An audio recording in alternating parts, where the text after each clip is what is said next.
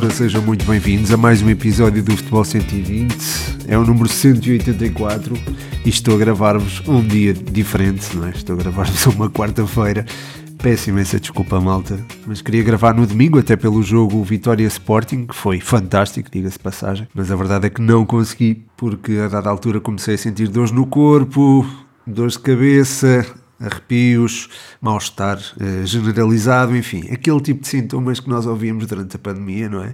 E pronto, e confirmou-se, deu o teste, deu positivo e, e, pronto, lá me enfiei na cama e as coisas correram melhor a partir daí, eh, fiquei logo melhor de um dia para o outro, pronto. Uh, ah, chegada segunda-feira, ainda pensei, será que grave, será que não grave, mas pensei que havia uh, Champions no dia a seguir e acho que há sempre temas interessantes a tirar da Champions e houve mesmo, e se calhar este episódio vai-se ficar um bocadinho mais uh, na, nas, uh, nas campanhas europeias de Benfica, Braga, de Futebol Clube de Porto, apesar do Porto ainda não ter jogado à hora que estou a gravar, uh, e também do Sporting, que já tem o destino traçado. E, e, portanto quis esperar por, pelo resultado dos jogos do Benfica e do Sporting Braga para fazer uma análise precisamente ao percurso europeu uh, destas quatro equipas. Já tinha outros temas em mente que se calhar uh, vão ficar na gaveta, mas uh, estes quatro percursos das equipas europeias na. Seria bem, das equipas europeias. Sim, das equipas europeias a atuar no Campeonato Português, acho que podemos dizer dessa forma. pronto, vou traçar aqui um olhar sobre esse percurso e também uh, para outros temas que tinha aqui guardados, nomeadamente uh, o trabalho, o ótimo trabalho de Sérgio Vieira ao serviço Estrela da Amadora, era algo que eu queria falar desde há algum tempo e acho que é a altura certa para falar, e também da saída de Petit do Boa Vista, acho que também é um tema interessante. Além de falar, claro, do percurso das equipas uh, portuguesas nas competições europeias, vou precisamente abordar isso e também algumas questões paralelas a, esses clubes. Começo, se calhar, por falar do Sporting Braga, que ontem teve uma exibição bem conseguida frente ao Nápoles. Aliás, eu acho que o Braga, ao longo da, de tudo aquilo que foi o seu percurso europeu, teve um desempenho notável. Eh, estava num grupo onde lhe apareceu o campeão eh, italiano, um crónico eh, vencedor das Champions e uma equipa que foi surpresa o ano passado na Bundesliga e que causou muitas dificuldades ao Braga o ano passado na Liga Europa, falo do Union Berlim. Portanto, estas três equipas, eh, para o nível que o Braga eh, vinha apresentando até esta altura e também olhando para o Estatuto Europeu do Braga, eu acho que é impossível não olhar para isso. Um, enfim, eh, faziam prever que o Braga teria eventualmente uma vida bastante complicada. E a verdade é que terminou esta fase de grupos a lutar por um lugar nos oitavos de final. É, e isso, para mim, é, tem, tem um valor incalculável, sobretudo estando envolvido no mesmo grupo de Real Madrid e Nápoles. Um, a partida frente ao Nápoles em casa foi. É, foi, enfim, foi, foi uma exibição muito bem conseguida. Uh, foi, a equipa foi traída eventualmente, lá está, por o tal uh, gol de, de Niakate, o tal autogol de Niakate, que acabou por uh, dar a vitória ao Nápoles, acabou por vencer por 2-1, graças precisamente a esse golo. E, uh, enfim, a equipa reagiu depois na jornada seguinte muito bem. É uma vitória fantástica sobre a União de Berlim, a virar uma desvantagem de 2-0 para 3-2. Os jogos frente ao Real Madrid, não há muito que dizer, a equipa perdeu 2-1 e 3-0, mas em, ambos, em ambas as partidas, uh, apesar de ter o favoritismo todo contra si, uh, desempenhou, a meu ver, esteve muitíssimo bem, foi muitíssimo competitiva, apesar de obviamente a, a, diferença ser evidente entre ambas as equipas, uh, não ficou evidente no, no jogo em si, porque o Braga soube mitigar essas diferenças, e depois frente à União de Berlim em casa houve também outra, outro dissabor, a tal expulsão de Niakate uh, acabou por condicionar o jogo do Sporting Braga, a seguir à expulsão houve um golo consentido e mesmo com 10 unidades o Braga conseguiu empatar a partida, uh, fruto de um golo de Álvaro Jaló, o mesmo Álvaro Jaló que não pôde dar o seu contributo no São Paulo, ainda por cima numa altura em que ele estava é, tão bem, ou melhor, no São Paulo não, no estádio Diego Armando Maradona, como é, é e bem apelidado o estádio do Nápoles. Um, E não estando o presente Álvaro Jalou, é normal que a equipa do Braga uh, pudesse sentir algumas dificuldades uh, no, no, seu jogo ofensivo. Isso não aconteceu. A meu ver, o Braga até foi melhor equipa do que o Nápoles uh, ao longo da partida.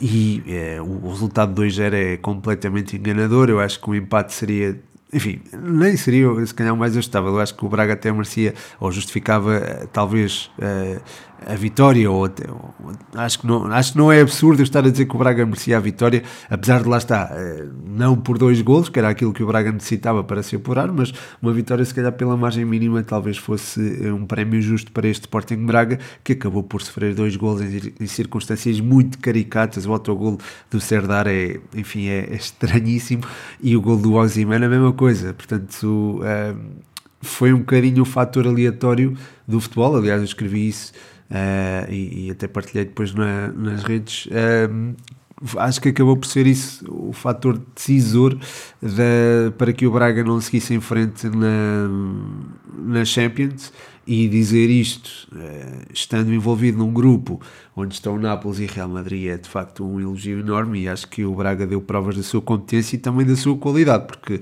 o Braga tem muita qualidade na sua, no seu plantel. Aliás, eu acho que o Sporting Braga é talvez a equipa com ou mais uh, soluções ofensivas no nosso campeonato e mesmo olhando para aquilo que é o meio campo do, do Sporting Braga também vemos que a equipa está muito bem servida. Uh, vemos que existe Almusrati, Vitor Carvalho uh, que tem, lá está está a ter uma evolução também muito interessante e acho que não sentiu o salto de, de patamar competitivo, apesar de não ser tão usado obviamente tem o próprio Castro, que tem também uma. Enfim, não é um jogador que joga regularmente, mas é alguém que dá o seu contributo à equipa e acho que tem uma. Acho que é, é um jogador interessante. Uh, e depois há também. Uh, Zalazar, há Moutinho, há André Horta, enfim, há aqui um conjunto de soluções no meio campo do Sporting Braga que também é digno de um grande. O mesmo digo também eh, na, na, zona ofensiva, onde se pode encontrar Pizzi, embora também possa eh, ser considerado para a zona intermediária, Álvaro Jaló, que está no tal momento fantástico que eu mencionava há bocado, Simão Banza, que é simplesmente um dos melhores marcadores do nosso campeonato, Ricardo Horta, uh, enfim, Bruma também, que nem sequer é, é, é um titular regular. Um, ainda há Rony Lopes, Abel Ruiz, enfim, há, há, há muitas soluções neste Sporting Braga uh, e, e, é uma equipa a considerar para o futuro do nosso campeonato e também para as competições europeias onde estiver, uh, onde vai estar envolvido, né? sobretudo na, na, Liga Europa, onde uh, vai partilhar estadia, digamos assim, com Benfica e Sporting. E, enfim, esperemos que não, mas também pode acontecer partilhar esse lugar com o Futebol Clube de Porto, caso os Dragões não consigam somar pontos uh, diante do Shakhtar. Porém, eu acredito que o Futebol Clube de Porto consiga levar a melhor sobre a formação ucraniana. Um, ambas as equipas estão empatadas com 9 pontos. O Futebol Clube de Porto apenas precisa de um empate para seguir em frente na, na Champions. E uh, há que dizer, é, é merecido esse eventual empate, ou a eventual vitória, face àquilo que foi o percurso do Futebol Clube de Porto até agora. Estreou-se com uma vitória imperial sobre o, precisamente sobre o Shakhtar, 3-1 essa vitória uh, e os seus moldes foram um bocadinho semelhantes àquelas que o Futebol Clube de Porto registrou diante do Antuérpia uh, uh, nos jogos da Ronda 3 e da Ronda 4, onde também, enfim, toda a superioridade do Futebol Clube de Porto ficou vincada, uh, sobretudo no, no, jogo da Bélgica, na segunda parte, em que o Futebol Clube de Porto partiu para uma exibição memorável. Uh, a primeira parte não correu tão bem, mas na segunda a equipa exibiu-se a alto nível. Uh, depois o jogo no Porto foi também relativamente acessível, a equipa entrou bem se calhar na segunda parte não, não esteve, entrou em modo gestão, mas acabou por confirmar mesmo a vitória, 2-0, eh, um gol de Pepe a fechar as contas, foi também muito interessante eh, e lembro que esse jogo fez com que Pepe fosse o jogador mais velho a marcar eh, numa edição da Liga dos Campeões. os jogos de, com o Barcelona podiam ter tido outro desfecho e acho que um empate em ambas as partidas não não seria um escândalo, ah, porque o Futebol Clube de Porto apresentou-se muito bem em ambos os encontros. Acho que até podia beneficiar. Lembro-me perfeitamente, lá está, eu não sou de pensar e falar em arbitragens, mas houve ali um lance na área do, do Barcelona que eu acho que podia ter sido favorável ao Futebol Clube do Porto uh, no Dragão. E pronto, o jogo frente ao Barcelona, em Barcelona, foi marcado pelo talento dos bons do Barcelona, o João Félix e o João Cancelo, que acho que acabaram por eh, sentenciar a partida e ou pelo menos incliná-la uh, para o, o, lado do Barcelona que registra então os 12 pontos até agora um, e, e, curiosamente só perdeu frente ao Shakhtar um, fora de casa. Portanto, tudo somado, eu acho que o Futebol Clube de Porto fez um percurso eh, competente, muitíssimo competente, merece estar nos oitavos de final e acredito que vai ser o representante português na nesta fase. Eh, seria péssimo não termos um representante português nos oitavos da Champions. Já não me lembro a última vez que isso aconteceu. Um, e esperemos que isso não volte a acontecer tão cedo, honestamente. Há pouco eu falei de Pep e, e, acho que há aqui uma importante discussão a ter em conta no que diz respeito ao eixo central do Futebol Clube do Porto. Uh, Sérgio Conceição tem apostado em Zé Pedro, o Zé Pedro devolveu a confiança com um gol no último jogo frente ao Casa Pia. E acho que é importante perceber um, eh, até que ponto é que, ou até onde é que uh, David Carmo uh, e Fábio Cardoso fazem parte das contas do Sérgio Conceição. eu entendo que um erro no Futebol Clube de Porto se paga mais caro que nos outros clubes, eu acho que isso é algo que acontece, não estou a dizer que concordo com isso, mas é algo que de facto acontece um, e pode ter repercussões imediatas. Eu acho que, que teve um, frente ao Casa Pia. Um, supostamente David Carmo errou bastante frente ao, ao Estoril uh, e, foi, e foi ele o escolhido para, a meu ver, eu acho que foi ele o culpado necessário. Alguém tinha de ser apontado como culpado e foi ele. No, no jogo seguinte foi para a bancada uh, e Fábio Cardoso também acabou por ser, por ser castigado, digamos assim, e foi para o banco no último jogo. Eu acho que é, é um bocado populista até uh, da parte de, de Sérgio Conceição fazer este tipo de, de, gestão e acho que é prejudicial para a evolução uh, das carreiras dos respectivos jogadores. David Carmo é um central fantástico e eu acho que é mesmo nível mundial. Ele esteve perto de, de assinar pelo Liverpool e acho que é um, é um jogador que em Inglaterra, por exemplo, Uh, poderia ter uma afirmação fantástica, não a teve e acho que tem esta. Lá está, acho que a sua confiança foi caindo à medida que foi sendo uh, castrado, digamos assim. Eu acho que isso acaba por ter a sua as, as suas, os seus reflexos depois na, na carreira do jogador. Um, é certo que Sérgio Conceição foi-lhe dando novas oportunidades, uh, mas, mas acho que ele sempre esteve um bocadinho escaldado, nunca esteve completamente confiante. E eu acho que um jogador. No, enfim, ele tem 24 anos, mas é um jogador, eu acho que é relativamente novo e, e com, com tanta capacidade uh, de superação que ele tem. Não, isto não é, acho que não é Lá está, eu estou a falar em confiança, mas olhando para o, para o seu passado, vemos que ele recuperou de uma lesão muito grave. E, e, quando regressou da lesão estava ainda melhor do que estava quando, eh, quando antes de se lesionar. Um, e apareceu em alto nível e a meu ver era um dos grandes centrais da, da nossa seleção um, e acho que ainda pode vir a ser agora um, se alguém consegue resistir a isto, mas não consegue resistir ao modelo de gestão de um determinado treinador, é porque não está compatibilizado com ele. Portanto, eu acho que David Carmo é alguém que merece, se calhar, é, outro acompanhamento da sua carreira, ou outro tipo de. ou precisa de outro tipo de, de gestão da sua carreira. Se passa por outro clube, eu acho que não passa forçosamente por outro clube, passa forçosamente por outro treinador. E esta é a minha, é a minha opinião em relação a isto. Uh, Zé Pedro tem-se afirmado e bem, é também alguém que, uh, pronto, vê uma oportunidade uh, e agarra da, da melhor forma, um, estava sedento dela e, e nota-se nota isso na forma de, de jogar. Uh, além disso, tem sido certinho. Tem, jogando ao lado de Pep, se calhar tudo fica mais fácil, mas ele é, é, é não é por isso, não é só por isso que ele se tem afirmado. Merece, uh, merece a oportunidade que, ou as oportunidades que lhe têm sido dadas e acho que justifica também a chamada. Um, também tenho gostado do, do João Mendes, que também tem sido um, um, alguém chamado ao, à equipa do Futebol Clube do Porto. Uh, fez uma assistência precisamente no na última partida um, para o, precisamente para o Zé Pedro, portanto foi ali uma jogada de, de meninos do Sérgio Conceição, ou de jogadores uh, meninos, quer dizer, o, o, no caso do João Mendes, ele tem já 23 anos, uh, e o Zé Pedro creio que é 25, portanto estamos a falar aqui de jogadores mais ou menos na idade do, do David Carmo, uh, e pronto, estão agora a ter o seu, a sua oportunidade de afirmação e estão a agarrá-la muito bem. Um, e acho que o Futebol Clube do Porto tem, tem lacunas nas posições que eles ocupam, portanto uh, é de aproveitar. E acho que seja Conceição, e, e, há aqui também um trabalho conjunto com António Folha, um, porque estes jogadores também. Uh, provém da equipa B. Uh, acho que há aqui um trabalho muito bem conseguido e acho que há, há que realçar isso mesmo de realçar é também o Vitória Sporting do último fim de semana. Se calhar não entro já no, no jogo Vitória Sporting, mas sim no percurso europeu do Sporting, é, que foi, enfim, não diria que foi brilhante, porque para ser brilhante era necessário, se calhar, terminar em primeiro lugar no grupo, e isso não vai é, acontecer.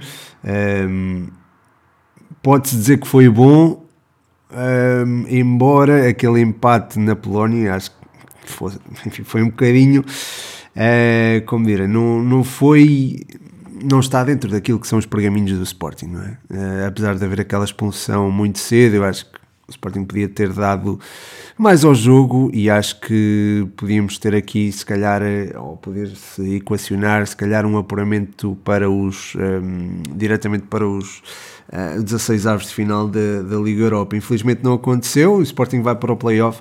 Uh, vamos ver o que é que, o que, é que ditará a sorte. Fora isso, a vitória na Áustria foi, enfim, foi competente dentro daquilo que se esperava. A vitória em casa frente ao Rakow, a mesma coisa.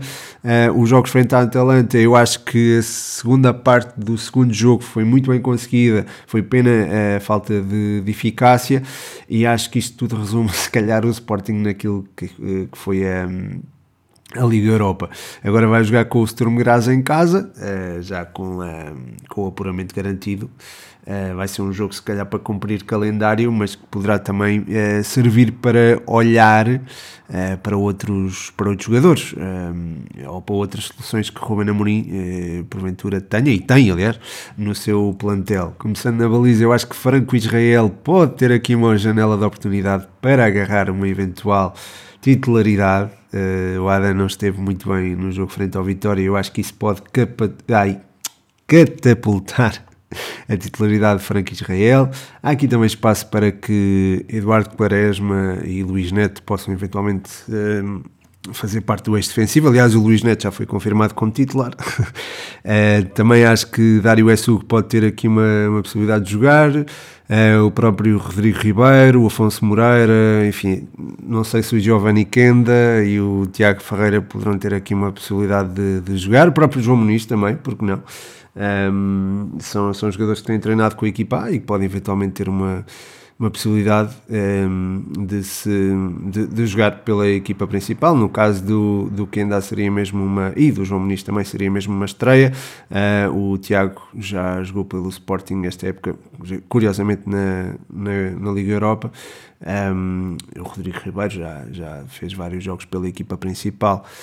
Ah, e o Afonso Moreira uh, também já jogou, já fez 20, 20 e poucos minutos um, esta temporada um, na Liga Portuguesa. Um, era bom que estes jogadores jogassem, até porque o Sporting B vai jogar com a Académica no sábado. Portanto, para mim seria fantástico se estes jogadores tivessem a sua oportunidade. Eu acho que é, é, é de, de, aproveitar, é de dar oportunidade aos miúdos. Uh, eles merecem, Amorim, eles merecem e, e, a equipa B se calhar não precisa assim tanto. Mas olhando para, voltando aqui ao Sporting, a equipa principal do Sporting vai ter um jogo muito importante frente ao Futebol Clube do Porto. Eu tenho aqui, um, ou tenho aqui a intenção de fazer um especial, ou um, um, episódio especial, até para compensar este atraso, um, este atraso na publicação deste episódio. Uh, estou a pensar fazer aqui uma antevisão aos clássicos que vamos ter no próximo fim de semana eh, o Sporting Porto no, na segunda e o Braga Benfica no domingo. Estou a pensar fazê-lo na sexta-feira, essa tal antevisão, talvez em live, ainda não, ainda não decidi bem. Acho que era uma boa, era uma boa uma boa forma uh, de testar aqui conteúdo, portanto, talvez faça mesmo essa, essa antevisão a estes dois clássicos. Mas antes destes clássicos, houve outro clássico, o Vitória Sporting, que foi um jogaço, e eu acho que é preciso uh, salientar isso mesmo. Um, muito sucintamente, porque já estou aqui com 20 minutos, eu acho que o Vitória se bateu muitíssimo bem, acho que Álvaro Pacheco está a potenciar esta equipa de uma forma fantástica, é o treinador ideal para este Vitória, eu acho que pode até uh, fazer história ao serviço do dos vimaranenses. Uh, vou longe ao ponto de dizer isto, que acho que pode mesmo fazer história. Gostei muito da exibição dos centrais, uh, particularmente aqui do, do Borevkovic, uh, muito imperial ali no, no centro da, da defesa, foi capaz de neutralizar Victor Guioqueres, não só ele, não é? teve o auxílio do, do, Tomás, do Tomás Ribeiro e do Jorge Fernandes, mas eu acho que ele foi uma peça importante, e depois houve ali também um conjunto de jogadores ali no meio campo também a, a controlar se calhar o, o corredor central, uh, ou pelo menos a anular a influência que Morita e Ilman têm no, no corredor central do Sporting. O próprio Pedro Gonçalves também dá uma ajudinha normalmente. Eu acho que todo este conjunto, uh, todo, este, todo este cenário, toda esta conjuntura fez com que o Vitória se superiorizasse e merecesse esta vitória. Uh, o Álvaro Pacheco também foi buscar Dani Silva ao banco, que deu, ou fez o gol da vitória, e eu acho que, eh, enfim, isto é, é preciso dar muito mérito ao Vitória e não tirar propriamente o mérito ao, ao, pelo menos atribuir de mérito ao Sporting. Acho que aqui foi mais uma vitória muito bem conseguida do que propriamente uma derrota consentida. Um, no caso do, do, do, Sporting houve também alguma falta de, de, de, de eficácia, ou seja, houve ineficácia. Uh, Pedro Gonçalves não tem estado feliz, mas fez uma exibição muito boa. Uh, não é só os gols que falha, é também aquilo que, que dá à equipa uh, e deu muito nesta partida. Aliás, eu acho que foi talvez o melhor elemento do Sporting em campo, a parte talvez do Nuno Santos que entrou e, e fez o gol. Eu acho que ele tem que ser uma aposta de início regular e enfim, acredito que isso seja no jogo frente ao Futebol Clube do Porto, mas pronto, isso fica, como eu tinha dito, para o próximo episódio. Portanto, só falta mesmo falar do Benfica, não é verdade? Num milagre que aconteceu em Salzburgo, com os encarnados a superiorizarem-se uh, por 3-1. Uh, eh, precisavam de vencer por dois gols de diferença e conseguiram fazê-lo. A entrada do Benfica foi muito positiva, todo o jogo decorreu de uma forma, enfim, eh, perfeita eh, para os encarnados. Quer dizer, perfeita não, perfeita seria eh, começar a vencer logo ali aos 10 minutos, marcar se calhar um ou dois gols até ao final da primeira parte e gerir o jogo. Mas não foi isso que aconteceu, não se estava a jogar frente a um adversário qualquer. O Salzburgo tem a sua valia, apesar de estar numa liga menos competitiva, mas a verdade é que a exibição dos encarnados foi muito bem conseguida e eu acho que só chegou tarde, só chegou tarde a esta, a esta Champions. Eu acho que a primeira parte frente ao Inter e, e este jogo frente ao Salzburgo foram. Um, deixam alguma pena uh, relativamente àquilo que foi o resto da, da Champions do Benfica. Uh, eu acho que o jogo em casa frente ao Salzburgo foi fundamental para que o Benfica chegasse a este jogo na posição em que estava, uh, naquela posição de ter, ter de esperar por um, entre aspas, milagre para conseguir rumar à, para conseguir a permanência nas competições europeias, eh, se não fosse aquela expulsão tão prematura e se não fosse também ehm, de António Silva no jogo frente ao Salzburgo, ehm, e se não fossem também os dois penaltis assinalados logo no início, esse início caótico, se isso não tivesse acontecido, eu acho que o Benfica uh, poderia lutar aqui pela, pelo apuramento. A Real Sociedade apresentou-se com muita competência, eu acho que as vitórias que teve sobre o Benfica hum, foram escassas para a superioridade eh, que a equipa espanhola exibiu diante dos encarnados, mas, eh, mas por exemplo, frente ao Inter, o Benfica bateu-se bem, apesar de é preciso ter isto em conta, apesar das ausências do, do Nerazzurri uh, no jogo na luz, no jogo em Milão eu acho que o Benfica também foi francamente inferior, mas uh, é preciso imaginar este Benfica com mais 3 pontos do que os que teve, portanto 7 pontos, e até que ponto é que o Benfica com 7 pontos, ou, ou pelo menos com capacidade de disputar a partida, uh, não iria se calhar tornar a vida mais difícil tanto à Real Sociedade como ao Inter. Portanto, fica aqui essa questão, uh, embora ambas as equipas, o, uh, a Real e o Inter, se tivessem apresentado muitíssimo competentes, aliás, frutos fruto disso mesmo, é se calhar o empate entre ambas as, as equipas uh, em ambos os jogos. Uh, por outro lado, se a Real Sociedade empatou com o Salzburgo na Áustria e se o Benfica venceu o Salzburgo também na Áustria, numa altura em que o Salzburgo precisava mesmo de vencer, ou pelo menos não perder por mais de um gol, enfim, deixa-nos a pensar e se calhar o Benfica poderia ter hipótese de vencer a Real Sociedade em casa e em vez de estarmos a falar de 7 pontos estávamos a falar de 10 e a Real Sociedade tinha menos 2, ou seja, havia aqui um confronto direto entre ambas as equipas. Podia acontecer e acho que é, é uma pena o Benfica não seguir rumo aos oitavos de final da, da Champions, mas uh, indo à Liga Europa tem a possibilidade de eu vencer, acho que é um, um dos candidatos a a conseguir esse feito, até pelo plantel que tem. A partir do momento em que, em que Roger Schmidt conseguir potenciar o plantel que tem, a partir do momento que tiver os reforços que necessita, hum, acho que o Benfica pode ter aqui uma, uma porta aberta para vencer uma competição europeia. Não digo a Champions, mas a Liga Europa eu acho que se veste como uma uma boa uma boa possibilidade uh, para, para os encarnados. Um, é preciso, acho que é preciso esta equipa ter amplitude e é preciso esta equipa também ter um avançado mais mortífero. Se calhar era preciso o, o, o golo de Artur Cabral para que ele é, partisse para uma, uma época fantástica. Acho que o Benfica precisa de um ponta de lança que marque golos, é, um ponta, um ponta que tenha presença de área e que tenha capacidade de definição. Artur Cabral tem essa capacidade de definição, só não tem a confiança.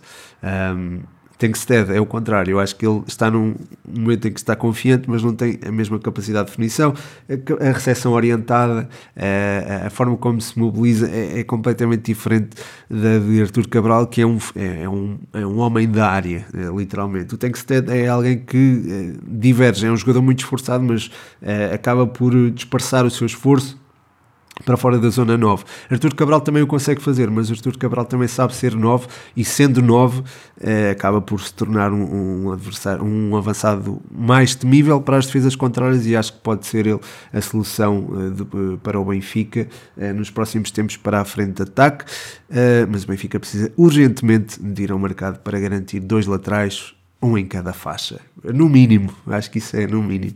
Se isso não acontecer, eu acho que o Benfica vai ter que contar muito com o fator sorte e não com o fator eh, competência, com o fator eh, preparação de cada partida ou com outros fatores que são, de facto, eh, dos quais a equipa depende ou dos quais a equipa técnica também depende. E acho que Roger Schmidt é, tem sido bastante teimoso. Às vezes o jogo dá-lhe razão, outras vezes não é, é, também o fator aleatório que eu tinha falado há pouco acerca do Sporting Braga a entrar, eh, digamos, em ação, mas acho que, enfim, Roger Schmidt tem mesmo, a meu ver, de potenciar uh, as alas do Benfica. Porque há três corredores no jogo, o Benfica não se pode focar só num, a meu ver, e acho que será um desperdício uh, não se aproveitar também mesmo alguns recursos que o Benfica tem, porque eu acho que Tiago Oveia está prontíssimo para dar o seu contributo, David Neres entretanto também recupera, portanto acho que há aqui uh, boas soluções para que o Benfica possa atacar então a Liga Europa. Uh, quanto ao jogo Braga-Benfica e também o Porto Sporting, volto a dizer, conto fazer uh, Porto Sporting não, Sporting Porto, uh, fazer uma, uma divisão uh, na próxima sexta-feira, talvez ainda com live no Instagram. Passando agora para os outros temas que tinha falado há pouco, um, queria falar sobre Petit e sobre Sérgio Vieira. Petit acabou por abandonar o comando técnico de Boa Vista. Um, ainda há pouco tempo vi uma conferência uh, no âmbito do Thinking Football Summit uh, do presidente Vitor Murta a dizer que Petit era o melhor, o melhor treinador de sempre do Boa Vista e entendo perfeitamente os elogios que foram feitos ao, ao Petit naquela altura, porque lá está, estávamos a falar de uma situação em que havia salários em atraso, ou pelo menos era reportado que havia salários em atraso, e era, enfim, era importante ter ali uma figura do clube, assegurar a, eh, a motivação dos jogadores e a apelar aquilo que é a mística do, do clube. A partir do momento em que isso não, não se consegue fazer, e eu percebo que não se consiga fazer, é normal que haja um desgaste acumulado, não é? Um, e entendo a saída de Petit, uh, entendo também que, que haja algum descontentamento entre os jogadores do, do Boa Vista, caso persistam uh, os tais problemas salariais. Uh, depois há também a questão da, um, dos jogos, uh, do, ou dos resultados, neste caso, aos quais se alia também esta, toda esta situação. O Boa Vista acabou por perder frente ao Estrela na última jornada por 3-1 frente a um adversário que eu acho que enfim, está a fazer um, um, trabalho fantástico. Eu acho que as equipas que subiram estão todas a fazer um, um, um grande campeonato. O Farense, o Estrela e o Moreirense estão, estão todas a fazer um ótimo trabalho. Os, e os respectivos treinadores também, claro. Uh, mas já lá vou, já lá vou. Uh, mas pronto, Boa Vista, uh, olhando para aquilo que eram os resultados de Boa Vista, a equipa foi eliminada da Taça, da taça de Portugal pelo Aroca. além disso, enfrentava uma série de cinco jogos sempre a perder na, na Primeira Liga.